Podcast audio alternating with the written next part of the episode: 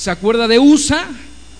Intentó hacer algo que Dios no había permitido, aunque la intención era buena. Nosotros nos olvidamos fácilmente el Evangelio. Fíjese usted en nuestra naturaleza. Dudamos de su poder o nos dejamos distraer de sus propósitos. Por lo tanto, el surgimiento de nuevos problemas espirituales siempre va a requerir respuestas basadas en un regreso continuo de nuestros corazones al fundamento del Evangelio. Necesitamos regresar a los fundamentos cada vez más, una y otra vez, porque nuestra tendencia, repito, es olvidarlos. Necesitamos recordarlos continuamente. La Biblia nos enseña claramente. Así que nunca nos cansaremos de recordar y de celebrar el sorprendente, fíjese usted, e inmutable e incomprensible amor de Dios para con nosotros y nunca dejaremos de necesidad de, de necesitar recordar eso. Su amor es grande, su amor es infinito. Dios es Dios, nosotros somos su creación.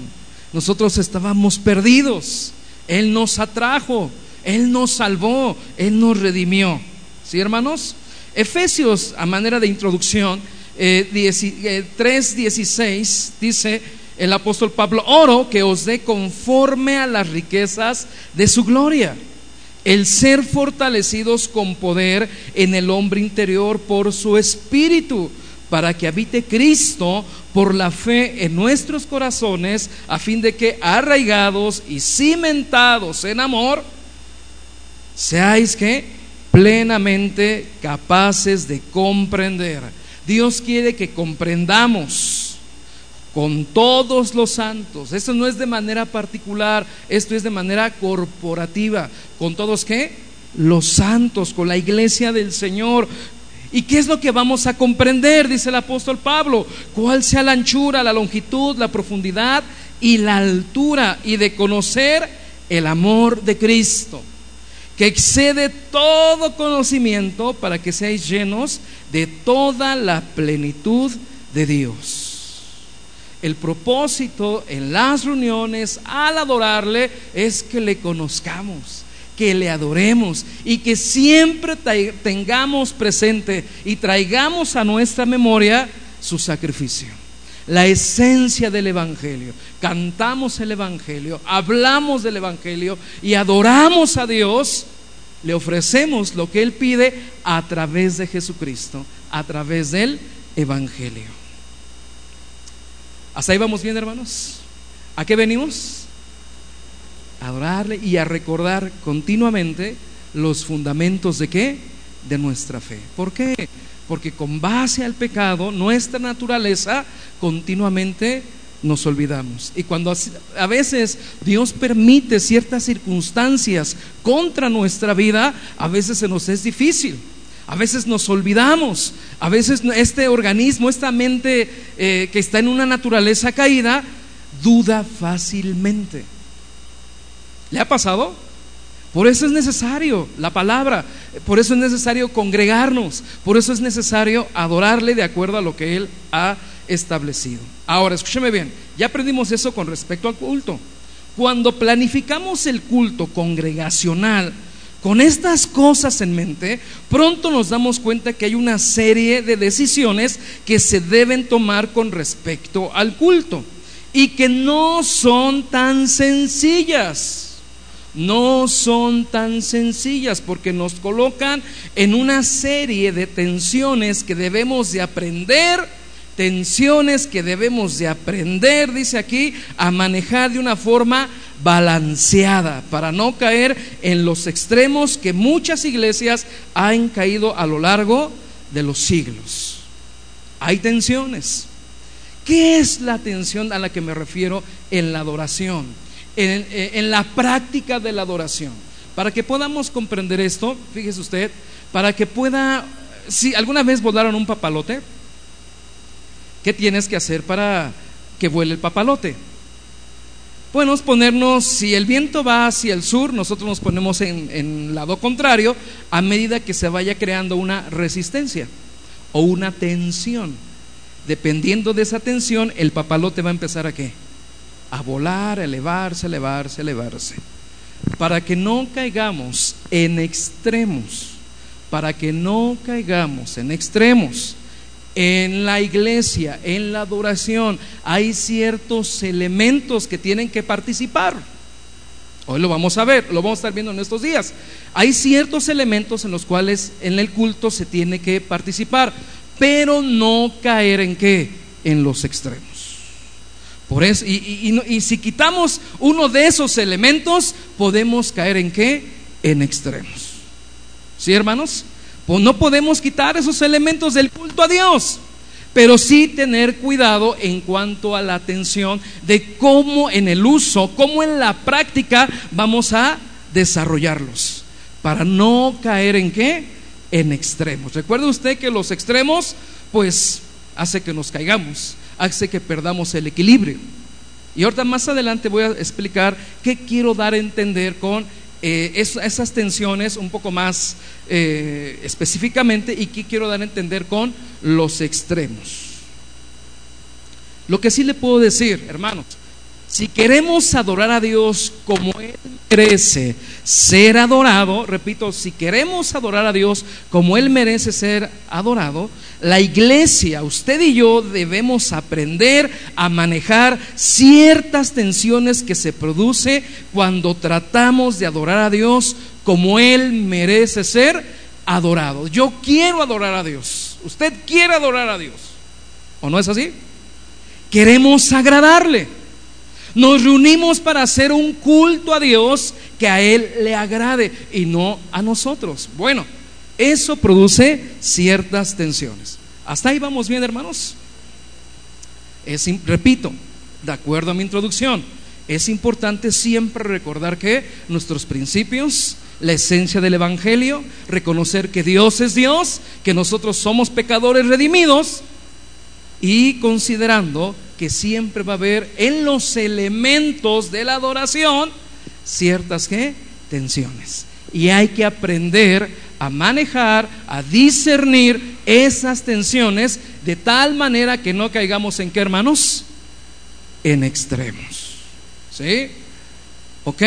Ni libertinos, ni talibanes. Es lo que quiero dar a entender en mi introducción. ¿Sí me logran dar a entender? Ni libertinos, ni qué, ni talibanes. ¿Qué es lo que Dios quiere? ¿Cómo debemos manejarlo maduramente, espiritualmente y bíblicamente? ¿Ok? Muy bien, primer tensión. Primer tensión que hoy vamos a aprender. La primera tensión, hermanos, en el culto a Dios es entre la solemnidad y el gozo. Entre la solemnidad y el gozo. Nosotros venimos de una línea doctrinal en cuanto a la alabanza, en cuanto al culto a Dios. Gracias, hermano. En cuanto al culto a Dios, eh, que confundimos algunas cuestiones, ¿se acuerdan? Cívicas, que eran en donde? En el campo abierto, que eran en las procesiones, que eran en las fiestas y que nunca se realizaron dentro del qué? Del culto a Dios en el templo, en el culto formal a Dios, en el templo. Entonces algunos hermanos, no pocos, algunos me han preguntado, oye, mamá, pero ¿por qué dejamos de danzar y, de sudar? Bueno, yo sigo sudando, ¿no? Eh, pero ¿por qué dejamos de, ah, de emocionarnos? Y bueno, la explicación, algunos faltan, como hoy veo que faltaron algunos, eh, bueno, pues es que le empieza uno a explicar, ¿no? Es que confundimos algunas cosas que, que, pensamos que eran culturales y parte de los judíos, llegamos a pensar que entre más judía es la iglesia, en cuanto a su ritual, por llamarlo así, más le iba a agradar a Dios. Así pensábamos, ¿sí?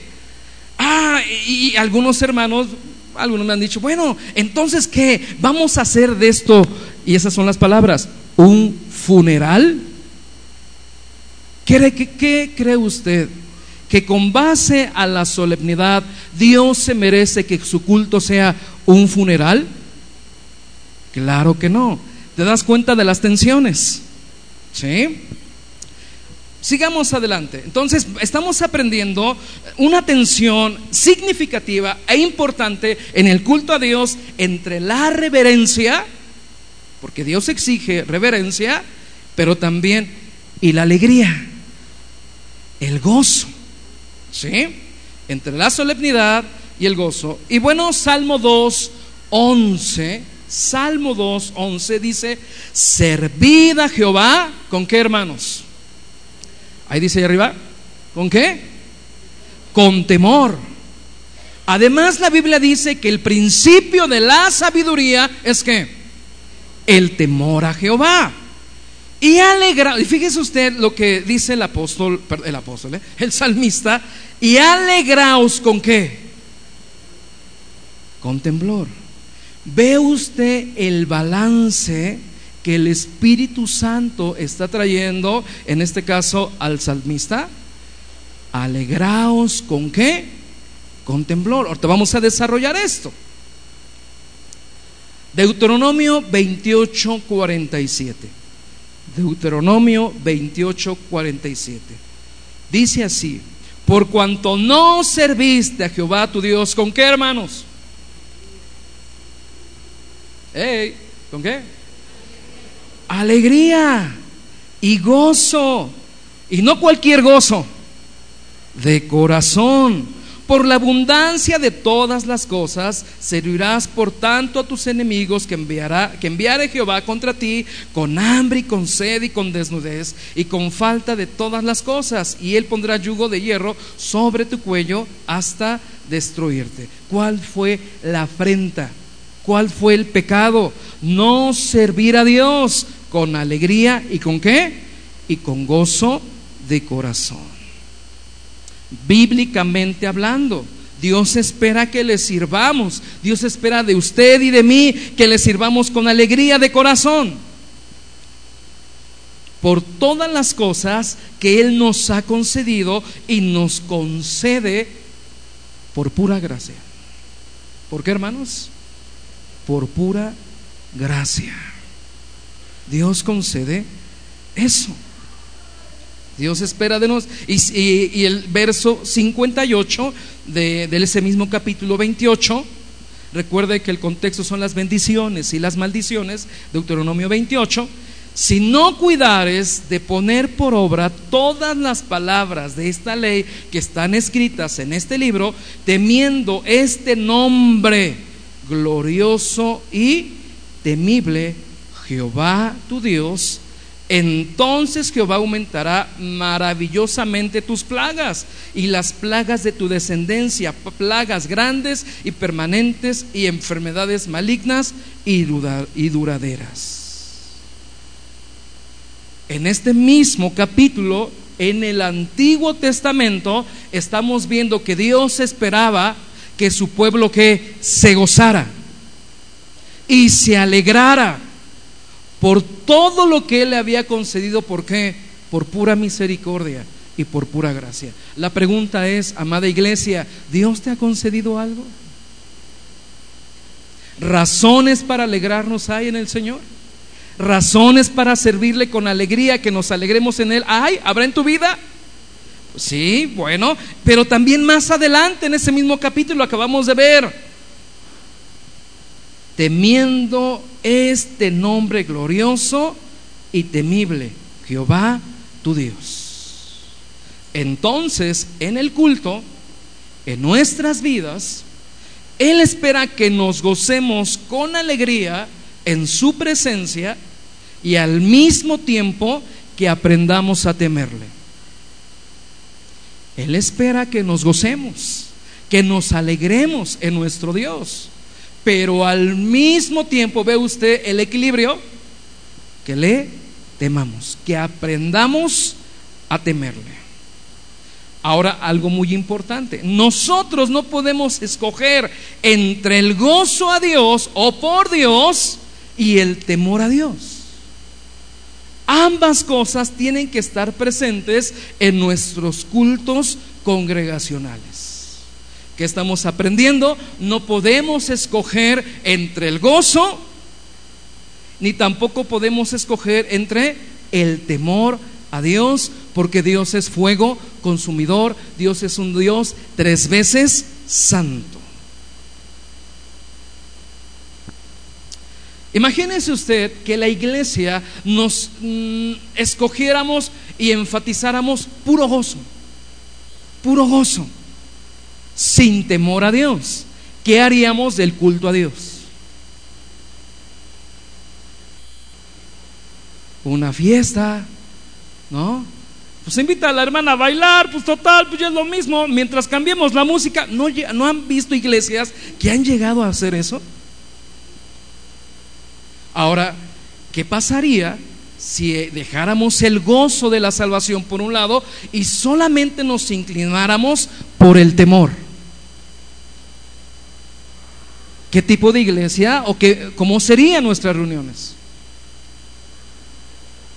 ¿Mandé? No te entiendo, perdón. Dice la hermana, serían como tristes, ¿no? Shh, cállese, ¿no? No haga ruido, no, no sucede lo mismo eh, cuando la gente ingresa a, una iglesia católica, a un edificio católico, porque ahí están los santos. Y la gente eso así lo dice, ¿no? Ahí está Dios. te está viendo. Mira, y no hasta le dicen a los niños, mira, ahí está. Ahí está. Dile está a tu lado, Dios nos quiere guardar o nos ha guardado de qué? De los extremos. ¿Sí, hermanos? Y puedes ver la tensión, podemos ver la tensión para que el papalote se eleve, para que nuestra adoración se eleve, estas dos tensiones tienen que estar. ¿Sí? Ahora, esto nos obliga a que sigamos estudiando y bueno, y nos lleva a que utilicemos una terminación teológica, más teológica, se escucha un poco complicado, pero no es difícil de comprender. Fíjese usted, ahí les van estos conceptos. Hay una tensión entre la trascendencia de Dios y la inmanencia de Dios. ¿Qué dijiste? Trascendencia de Dios y la inmanencia de Dios. ¿Qué es eso? No te preocupes, vamos para allá. Pero ¿Sí, comprenden la atención? ¿Sí? ¿Sí comprenden que es importante el equilibrio en el culto a Dios? ¿Sí comprenden eso, hermanos? ¿Sí? ¿Sí, hermanos? ¿Sí? Ok. Ahora estamos viendo que hay una tensión entre la trascendencia y la inmanencia. Yo sé que son conceptos complicados. Trascendencia no tanto, pero sí inmanencia tengo que serles honesto, para mí fue un concepto nuevo, que dije inmanencia. A ver, dígalo. ¿Otra vez? Ajá. El otro concepto es trascendencia. Trascendencia, ¿ok? Muy bien. Esto es que adoramos a un la, y la inmanencia de Dios. Esto es que adoramos a un gran Dios, a un Dios inmensamente grande, el cual ni siquiera los serafines están delante de su trono, eh, de su trono, pueden mirarle cara a cara. Entonces, ¿qué es la trascendencia de Dios? La trascendencia de Dios en la Biblia enseña que Dios está por encima de la totalidad de lo creado. ¿Lo dice la Biblia? Sí. Que en la adoración, por ejemplo, lo acabo de mencionar, Isaías 6, Apocalipsis, dice que hay ángeles, arcángeles, serafines, que ni siquiera pueden mirar la gloria de Dios. La Biblia dice en los salmos que los cielos de los cielos no pueden contener qué? La gloria de Dios. Dios es más grande de lo que nuestra imaginación puede captar. Dios es más poderoso de lo que nuestra imaginación puede captar. No hay un concepto que, que quepa en nuestro cerebro para poder descifrar la trascendencia de Dios. ¿Estamos viendo? La trascendencia. Dios está por encima de su creación. Dios no posee ninguna limitación alguna. Todo lo puede. ¿Está de acuerdo conmigo? Según la Biblia lo dice. es capaz de trascender, obviamente, el entendimiento humano, es infinitamente grande. ¿Comprende usted eso? Dios es infinitamente grande e inigualable. Obviamente no es un ser común y corriente. Como referencia, Salmo 139, 6. Tal conocimiento es demasiado maravilloso para mí. Alto es. No lo puedo comprender, dice el salmista. ¿A dónde me iré de tu espíritu? ¿Y a dónde huiré de tu presencia? Si subiera a los cielos, allí estás tú. Y si en el Seol hiciere mi estrado, o sea, en lo profundo de la tierra, ahí estás tú. La trascendencia de Dios es que Dios está por encima. Dios es muy grande, eternamente grande. Imagínese usted, Dios es creador del universo. Y el universo es enorme. Ahora, aquí el punto es, ¿quiénes somos tú y yo en comparación con el universo? ¿Quiénes somos usted y yo en comparación con nuestro Dios? Esa es la trascendencia. Dios trasciende. Dios está por encima de todo. ¿Comprendemos? ¿Qué es la trascendencia? Dios está por encima de lo total creado. Esa es la trascendencia. Ahora vamos a ver, pero estamos viendo que hay una resist, perdón, una tensión entre la trascendencia. Ahora vamos a ver qué es la inmanencia. ¿Qué dije, hermanos? La in. Gracias. La inmanencia de Dios a la luz de la Biblia quiere nos muestra que él está actuando dentro de su creación en forma activa. No, no tan solo está encima como un rey, sino que Él está actuando. Él no está pasivo. Nuestro Señor Jesús dijo, mi Padre y yo hoy día trabajamos. Dios establece las leyes que rigen el universo y las controla. Su providencia actúa, actúa continuamente en cada lugar y en la vida de cada individuo, pero al mismo tiempo está cercano. No tan solo es muy grande la trascendencia, la inmanencia es que Dios está cercano, está atento a cada una de sus obras, se involucra con su pueblo, protege a, cada uno de su iglesia como la niña de sus ojos. La inmanencia es que Dios es la causa de todas las cosas y que todo y por lo tanto está en Dios. No existe nada fuera de Él.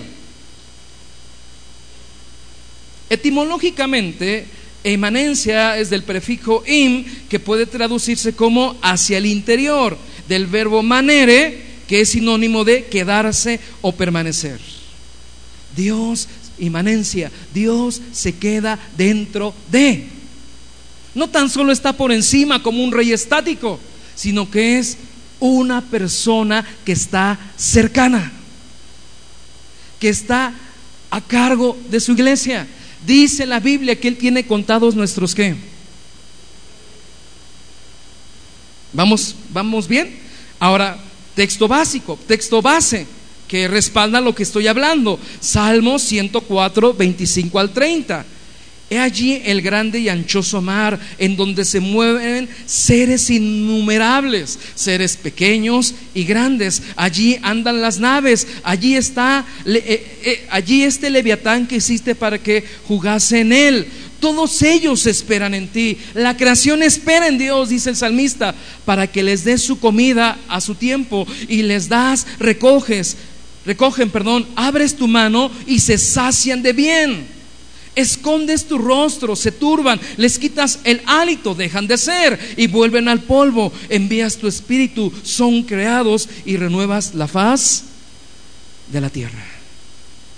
Quiere decir que todas las cosas son por Dios, son en Cristo. Por su voluntad existen y son creadas. Y no tan solo Dios lo creó, sino que a la fecha le sigue dando qué? Su mantenimiento. ¿Sí? A la fecha.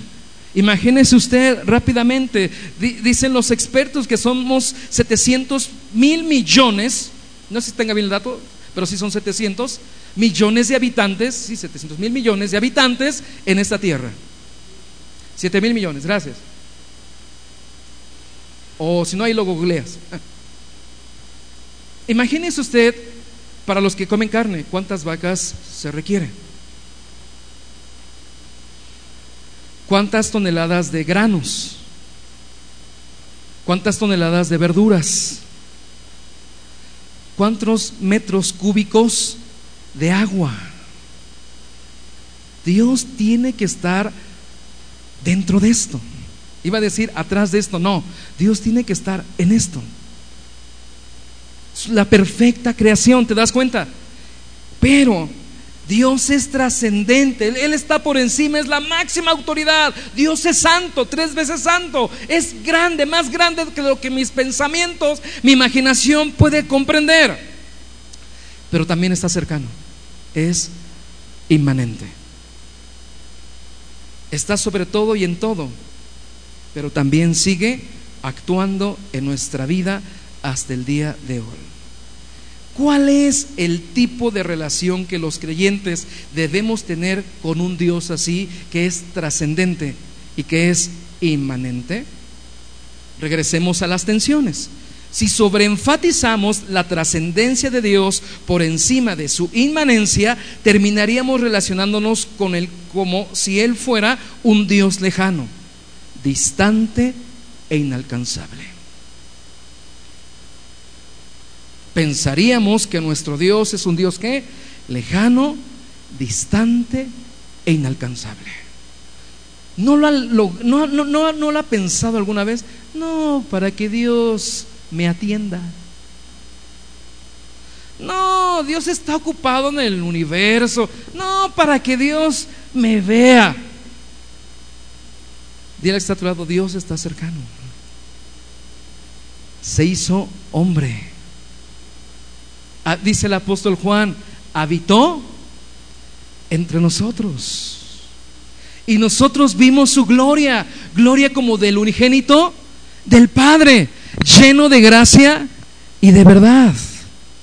Dios es trascendente, pero también es inmanente.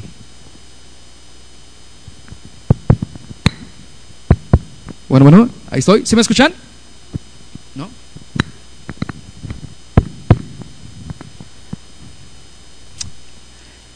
Ahora, escúcheme bien. Bueno, ¿y, el Señor Jesús qué piensa al respecto de lo que estamos hablando?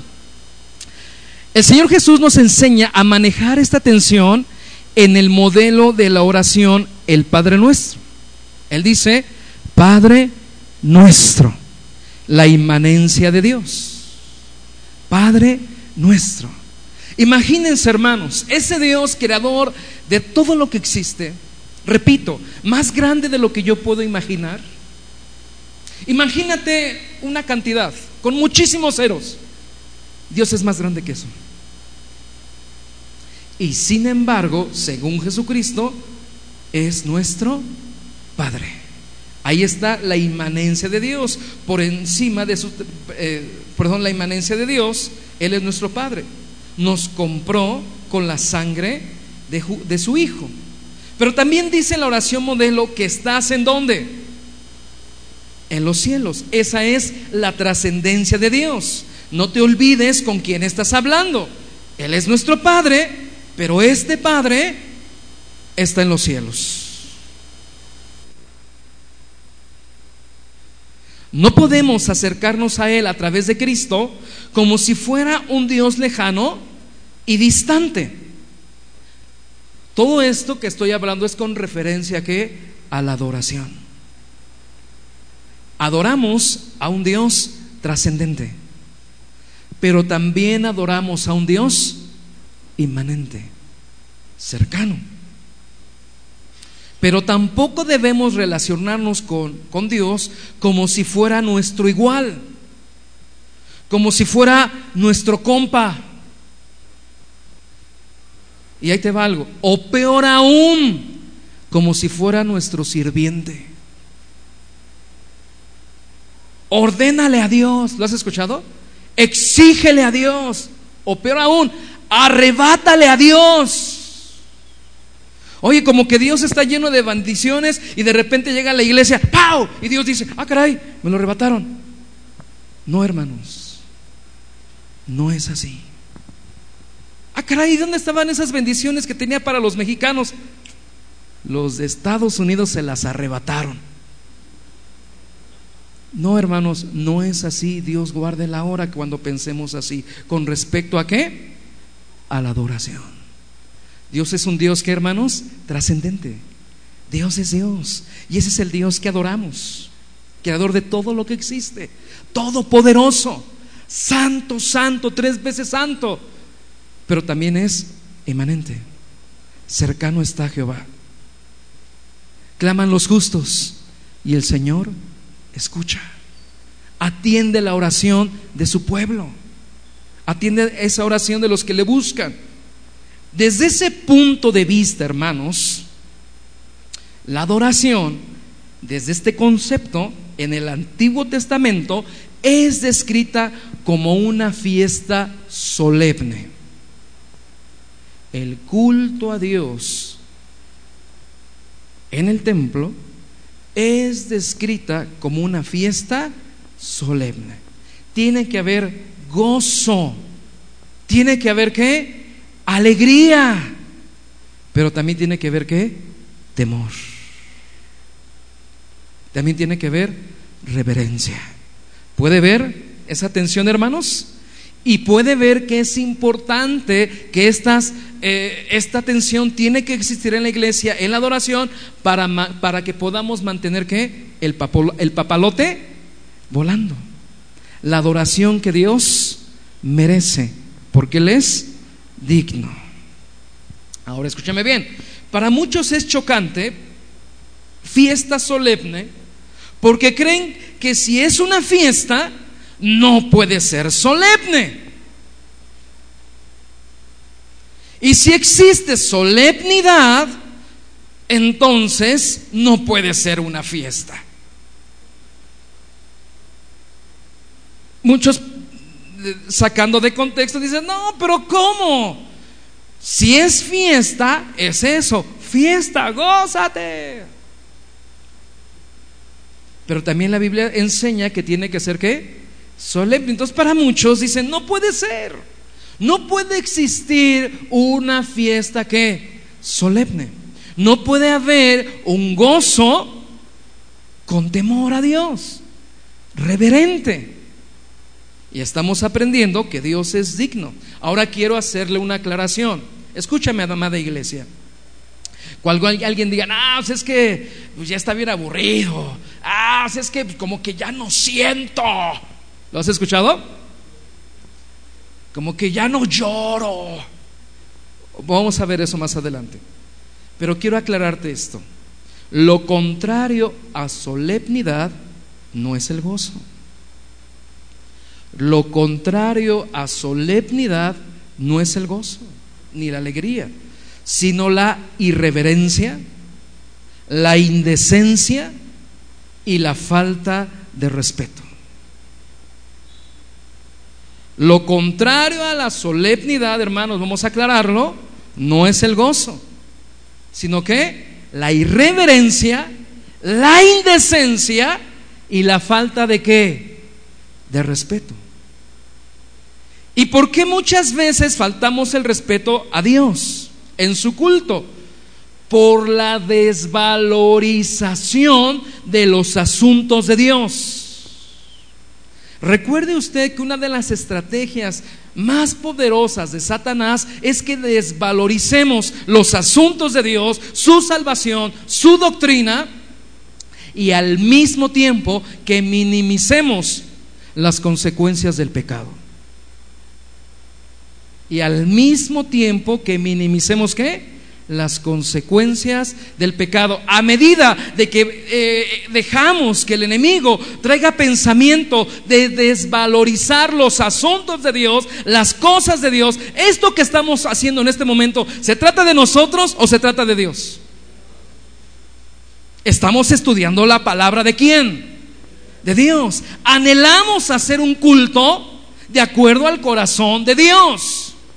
Bueno, lo que va a traer la palabra a través del Espíritu Santo es que cada vez más vayamos dándole valor y valoricemos las cosas que son de Dios. Y a esa medida vamos a ir maximizando las consecuencias del pecado. A esa medida vamos a ir que maximizando, haciendo más grande en nuestra mente, en nuestro corazón, las consecuencias de qué? Del pecado. Porque cuando las cosas de Dios tienen valor en nuestras vidas y viene la tentación, uno que dice, no, no, no, no. ¿Qué dijo José? No puedo pecar contra mi Dios. ¿Cómo crees? No. Pero cuando el cristiano, el, ser humano empieza a desvalorizar las cosas de Dios y viene la tentación, ¿qué dice? Pues total, pues, pues no es para tanto. Como que están exagerando. Ah. Hasta dice el mexicano, ¿no? Pues qué tanto es. Solo tantito, hombre. Y otros más, cuando ya empieza la desvalorización, ¿qué dicen? ¿A quién le dan pan? Créanme, que a muchos les han dado pan y muchos han llorado. ¿Sí? ¿Te das cuenta? Comprende eso. Entonces, repito, para mí es importante que quede claro esto. El, lo contrario a la solemnidad no es el gozo, sino la irreverencia, la indecencia y la falta de respeto. ¿Y por qué hacemos esas cosas? Porque se ha minimizado la valorización de las cosas de Dios. Hemos olvidado la trascendencia de Dios y hemos olvidado la inmanencia de Dios. Rápidamente, ¿qué es la trascendencia de Dios, hermanos? No me fallen. Dios es Dios y está sobre todo lo creado, el mismo universo. ¿Y qué es la inmanencia de Dios? Además, está dentro, lo sostiene y es un Dios cercano. Cercano está Jehová. ¿A través de quién? De Jesucristo. ¿Vamos bien? Entonces, la adoración que la Biblia promueve conjuga a los dos elementos perfectamente y los entrelaza entre sí. El gozo y la reverencia. El gozo y la reverencia. Adoramos a un Dios digno de reverencia, a un Dios digno de ser temido, pero al mismo tiempo adoramos a un Dios que es nuestro Padre, que se ha compadecido de nosotros, que ha diseñado un plan de redención para que podamos acercarnos a Él con confianza y que le costó la sangre de su precioso Hijo. Ambas realidades deben de estar presentes o deben de gobernar nuestras mentes cuando nos congregamos como un pueblo suyo. ¿A qué nos congregamos, hermanos? ¿A vender mariqué?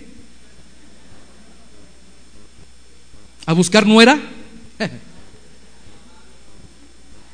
¿Estamos comprendiendo, hermano, la importancia? La valorización de las cosas de Dios, hermanos.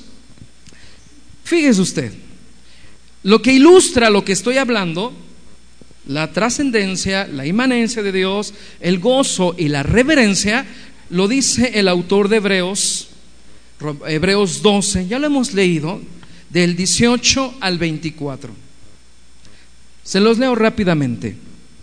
Porque no os habéis acercado al monte que se podía palpar. Él está haciendo referencia acerca del monte Sinaí, que fue algo temible, que ahí dieron las tablas de la ley y que ardía en fuego a la oscuridad, a las tinieblas y a la tempestad, al sonido de la trompeta y a la voz que hablaba, la cual los que oyeron rogaron que no se les hablase más, porque no podían soportar lo que se ordenaba. Si aún una bestia tocar el monte, será apedreada o pasada por dardo. Eso es el Antiguo Testamento. Y tan terrible, fíjese usted la, la, expresión que da el autor, y tan terrible era lo que se veía que Moisés dijo. ¿Cuál era la reacción de Moisés? Estoy espantado y temblando. Jamás vemos a Moisés diciendo, arrebato Señor. O desde aquí declaro todo Canaán para ti. No, estoy temblando y espantado, espantado y temblando, 22, sino que os habéis acercado al monte de Sión. Dice, ¿qué dice el autor? está haciendo una comparación. Si el Antiguo Testamento, si el monte de la ley, si donde estaba Moisés, a donde Dios se manifestó, fue terrible y Moisés estaba temblando de miedo, Ahora nos estamos acercando a la realidad, dice el 22, sino que nos habéis acercado a dónde? Al monte de Sión, a la ciudad del Dios vivo, Jerusalén la celestial, a la compañía de muchos millares de ángeles. Y aparece usted en la fotografía, a la congregación de los primogénitos que están inscritos en los cielos. A Dios el juez de todos, a los espíritus de los justos hechos perfectos, a Jesús el mediador del nuevo pacto. Y a la sangre rociada que habla mejor que la de Abel. El autor está haciendo un contraste entre la experiencia que tuvo Israel al pie del monte Sinaí cuando el Señor descendió para darles la ley con la experiencia que nosotros tenemos los domingos, el día del Señor, cuando nos congregamos como pueblo suyo en su presencia en el día del Señor. Entonces el culto a Dios en el día del Señor, basado en la Biblia, no es cualquier cosa. No son cualquier canciones. No es cualquier palabra, no es cualquier predicación. Dice el autor de Hebreos, nos estamos acercando al monte de Dios. Antes ello era una figura. Antes aquello era un reflejo. Ahora nos estamos acercando a la realidad. Oye, podrás decirme, pero no estoy temblando. Oye, pero no veo, no veo el fuego consumidor. Pura misericordia de Dios porque Dios es inmanente.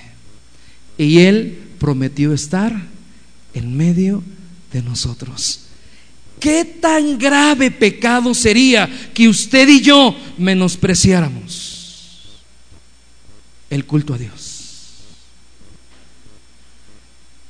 Qué grave pecado sería delante de Dios basado en lo que estamos leyendo que minimizáramos las cosas que son santas y para Él. Dios guarde la hora. Dile al que está a tu lado, Dios guarde la hora. Y siempre en su misericordia nos, nos conceda darle siempre valor a través de la palabra, a través de la revelación, a través de las doctrinas. Las cosas de Dios son santas. Y Él merece la gloria hoy y siempre. Porque según la Biblia nos estamos acercando a la realidad no a la sombra. Un, autor llamado Dan McCartney ah, dice lo siguiente en su libro, aunque la adoración en la temprana historia de Israel, de Israel era tan temible que aún Moisés estaba aterrorizado, la realidad, o sea, basado en Hebreos, lo que nosotros experimentamos hoy es aún más glorioso que, lo que Moisés pudo percibir y por lo tanto debería evocar mayor reverencia y no una menor. ¿Cuál es la atención? La reverencia, pero también el gozo. Y sigue ahora diciendo en el verso 25, mirad que no desechéis al que habla porque si no escaparon aquellos que desecharon al que los amonestaba en la tierra, mucho menos nosotros. Y si desecháramos al que amonesta desde los cielos, la voz del cual conmovió entonces la tierra, pero ahora ha prometido diciendo, aún una vez, y conmoveré no solamente la tierra, sino también el cielo. ¿Qué nos está diciendo el autor? Lo que nosotros esperamos es más sorprendente que lo que los judíos vieron en el monte Sinaí. Ahora vemos la realidad. ¿Quién es esa realidad? Cristo. Cristo es nuestro sumo sacerdote, nuestro sumo pontífice. Él es el sacrificio. Él es la ofrenda. Seguimos leyendo, verso 27. Y esta frase, aún una vez, indica la remoción de todas las cosas movibles como cosas hechas, para que queden las incomovibles. ¿Quién es el incomovible? Cristo. Así que recibiendo nosotros un reino incomovible, tengamos que gratitud. Tengamos que, hermanos, y mediante ella sirvamos a Dios agradándole con temor y reverencia, porque nuestro Dios es fuego consumidor. De acuerdo al tema que puedo, que puedo enfatizar, agrademos, agrademos que nuestra oración agrade a Dios, que nuestro culto agrade a Dios, que nuestros cantos agraden a Dios. En este momento, al ser usted eh, edificado por la palabra de Dios, que este momento agrade a quién?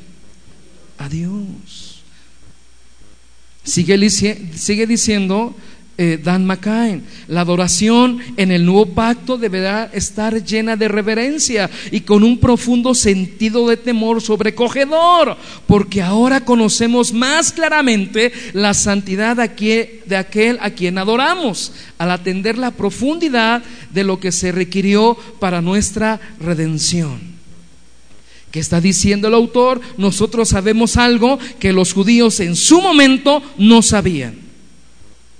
Y es que para Dios nuestro pecado es tan serio que para poder perdonarlos, la segunda persona de la Trinidad, Cristo, tuvo que hacerse hombre y morir como un criminal para que ahora nosotros podamos ser salvos por la fe y podamos que acercarnos. Dice el autor, nosotros tenemos ahora un entendimiento de la santidad de Dios que los judíos no podían tener. Ahora, ¿quieres ver? Porque hace un rato hablaba acerca de que entre más desvalorización de las cosas de Dios, más minimización, o sea, más pequeño se hace para nosotros las consecuencias del pecado. ¿Quieres ver qué tan grande es tu pecado para Dios? Ahora consideremos que somos pecadores, pero redimidos. Amén. ¿Sí comprende eso? Redimidos a precio de sangre. Tienes que mirarlo, si quieres comprender qué tan grande es nuestro pecado, tenemos que mirarlo a la luz de lo que Jesús hizo en la cruz. Los creyentes sabemos que por nuestros pecados Dios mandó a su Hijo a derramar toda su sangre para pagar la ira de Dios. Redención, pago. Redención, aquello que calma o que paga la ira de Dios. De otro modo, hermano, nadie puede ser salvo. Si no es por la redención, el pago que Cristo da por nuestros pecados, nadie absolutamente puede ser salvo. Ya sea, dice el apóstol Pablo en Romanos, ya sea que con ley o sin ley, ambos perecerán. Sin Cristo. Los creyentes del nuevo pacto deberíamos de experimentar una reverencia más profunda cuando estamos en la presencia especial de Dios. Sigue diciendo Dan McCain, la verdadera adoración está llena de gozo también. ¿En qué consiste nuestro gozo? precisamente porque está percibida de cuán temible es aquel a quien adoramos y cuán grande, repito, cuán grande, cuán grande es nuestro privilegio cuando se nos permite acercarnos a Él. Dios es santo, Dios es temible y sin embargo podemos acercarnos. Dile al que está a tu lado, qué privilegio. Y de ahí radica nuestro gozo. Que siendo de lo peor, Dios escogió lo vil y menospreciado. Nos escogió a ti y a mí para que podamos acercarnos a su presencia y adorarle y bendecirle. La pregunta clara aquí es, ¿qué somos tú y yo sin Cristo? ¿Seguro? Si quitáramos a Cristo de la ecuación de nuestra vida, ¿con qué te quedas?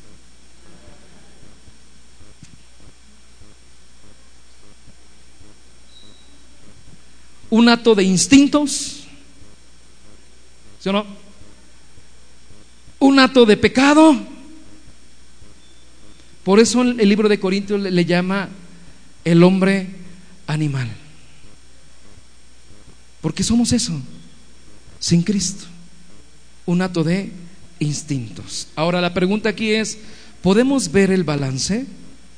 Por un lado, el temor y la reverencia hacia un Dios grande y temible. Pero por otro lado, tenemos presente lo que costó la salvación. Por otro lado, tenemos presente cuán grande es nuestro privilegio cuando Dios nos permite acercarnos a Él. Y eso debe de llenarnos de sumo gozo. Hermano, entonces y solo entonces, el gozo de la iglesia no radica en una victoria. Me subieron el sueldo. Dios guardó mi carro. Declara que te va bien. ¿Sí, hermanos? Vamos a dar siete vueltas, vamos a tirar harto aceite. Perdón que diga harto. Y no nos vamos a dejar del enemigo.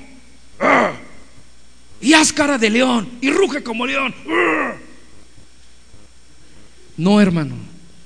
Es importante que usted y yo aprendamos de dónde se desprende el gozo. Del privilegio que tenemos. Que siendo pecadores, Dios pagó un alto precio a través de Jesucristo para que podamos adorarle con reverencia, pero también con qué? Con sumo gozo. ¿Puede gozarse, hermano, hermano? ¿Podemos gozarnos? De hecho, es importante, por ejemplo, cuando hay un director de alabanza y de oración, el, trabajo del director no es levanta tus manos, adóralo, adóralo, adóralo, ándale, sí, ya adóralo, ya adóralo. No, porque se supone que usted y yo sabemos a quién nos estamos qué acercando. Y usted y yo sabemos que Dios es digno y que no se trata de que la pases bien, se trata de qué? De reconocer la trascendencia de Dios y reconocer también su inmanencia. Dice Dan McCain, sigue diciendo, el verdadero gozo en la adoración no es un tiempo de hora feliz como en un bar. No te hagas, ¿te acuerdas de ese concepto? No. Botana gratis. ¿No? Y vamos a pasarle y van a poner música uh, vamos a darle rienda suelta a la, a la carne, no. O un tiempo en un teatro donde saldrá el comediante para hacerme reír. ¿Qué tal estuvo? No, me la pasé bien. Me llegó. ¿Has escuchado esas expresiones? Más bien, este tipo de gozo solo es posible cuando nos damos cuenta de cuán enorme es e incomprensible provisión de Dios nos ha dado para que podamos estar delante de Él. Y por lo tanto, qué privilegio indescriptible tenemos ahora de estar en la presencia de aquel que es fuego consumidor. ¿De dónde se desprende el gozo de la iglesia? De su privilegio, de su Salvador. El alto precio que Dios pagó por usted y por mí. desde este punto de vista, en este concepto, la adoración a Dios que fue descrita como una fiesta solemne. Por esta razón, eh, la adoración es descrita como una fiesta que solemne.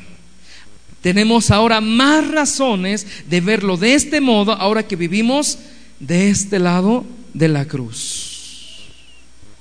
Es solemne porque estamos delante de un gran Dios que es fuego consumidor y nosotros somos criaturas del polvo cargadas de pecado. Pero es festiva porque ese gran Dios se ha compadecido de nosotros, ha diseñado un plan de redención para reconciliarnos con Él, nos ha lavado por completo con la sangre de Cristo, de tal manera que nos ve en Cristo justos y sin mancha. Tome usted en cuenta que nuestra adoración, nuestra oración, nuestra ofrenda es recibida única y exclusivamente por Cristo. El amor de Dios es derramado en usted y en mí únicamente por Cristo. Porque el Padre ve a su amado Hijo en su iglesia, en usted y en mí. Ahora, ¿cuál es el reto para nosotros como iglesia respecto a esta tensión? Poder comunicar en nuestros cultos esa solemnidad es algo importante, es algo sagrado, es algo santo, es algo muy diferente a lo del mundo. ¿Se acuerda que, que, cuando hablamos de los instrumentos de adoración en el templo, Dios siempre quiso algo diferente?